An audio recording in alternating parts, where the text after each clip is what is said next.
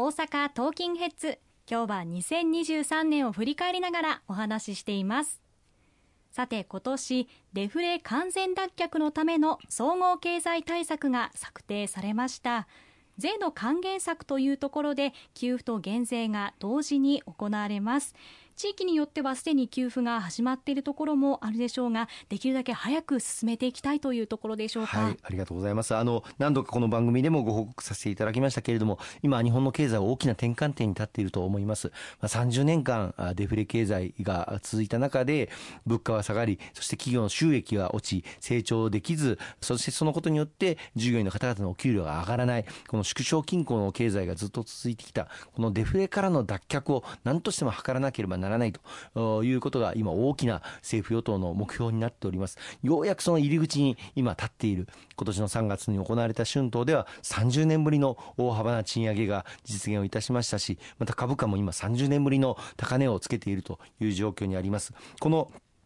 今、入り口に立ったデフレからの完全脱却、これを確実なものにしていくためには、今最も重要なのは、物価高に対してそれを上回る賃上げを実現をしていかなければいけない。そしてその上回る賃上げを実現することによって消費を喚起をして、企業の収益を上げて、企業が新しい成長分野に投資をし、そして従業員の方々に対する支援策、キャパビルをやったりとか、あるいは処遇の改善をやったりとか、賃金上昇を図っていく。そしてそのことがさらに国民の家計の可処分所得を上げて消費を喚起をしていく。この経済の好循環をこれから力強く進めていくその入り口に立っているというふうに思っております。そういった中で11月に取りまとめることができました。デフレ完全脱却のための総合経済対策。まずは低所得者の方々に対する迅速な給付。住民税非課税世代の方々に対して1世帯当たり7万円の追加給付。これをこの年末あるいは来年年明けできる限り早くお届けをすべく今地方議員さんとも連携をして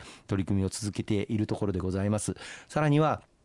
そこまで所得は低くないけれども、同じように家計の厳しい低所得の世代の方々、具体的には住民税均等割のみ課税されている世代の方々、この方々にも同様に10万円の給付を行う。これも来年の1月、2月、3月、できるだけ早くお届けできるように取り組んでまいりたいと思いますし、またこれら低所得世帯の子どもたちにお一人5万円を給付をするということも決定の運びとなっておりますので、これも合わせて迅速に取り組んでいきたいというふうに思っております。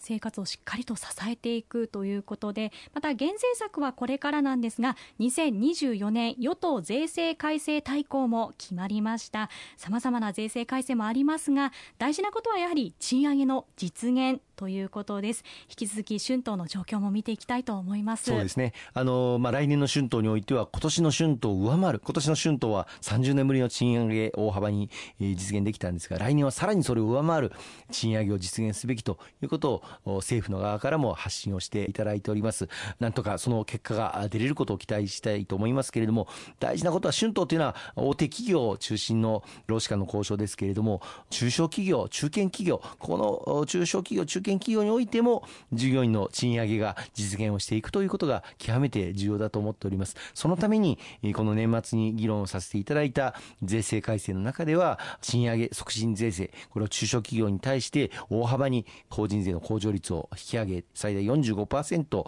控除するということになりましたし赤字の中小企業でも賃金引き上げていただいた場合にはその法人税の控除を5年間繰り越しをすることができるという初めての制度を創設することができました。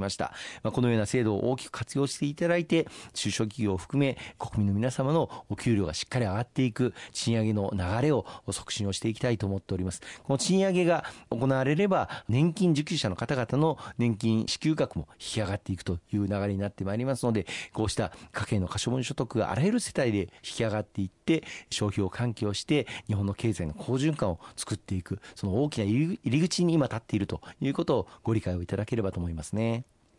また今年は統一地方選挙が行われました。公明党は電気・ガス料金などの高騰対策を含め中小企業の賃上げ支援最低賃金の引き上げなど重点政策として戦われましたね。はい。あの今年の4月に行われました統一地方選挙。本当にあの厳しい選挙戦各地で展開されましたけれども多くの皆様に力強いご支援をいただきまして公明党として大勝利をさせていただくことができたこと改めて感謝と御礼を申し上げたいというふうに思います。当選させていただいた地方議員一人一人としっかり連携をしながら国と地方の連携でやはり地域の皆様の声を各自治体そして国政へと届けることができますしまた国政で実現した先ほど言いました税制などのさまざまな政策についても地方議員と連携することによってそれぞれの自治体の住民の方々に直接お届けをすることができるということになっております。この連携プレーというのが地方自治体と国の連携というのが今極めて重要だというふうに思っておりますので今後ともこのネットワーク力を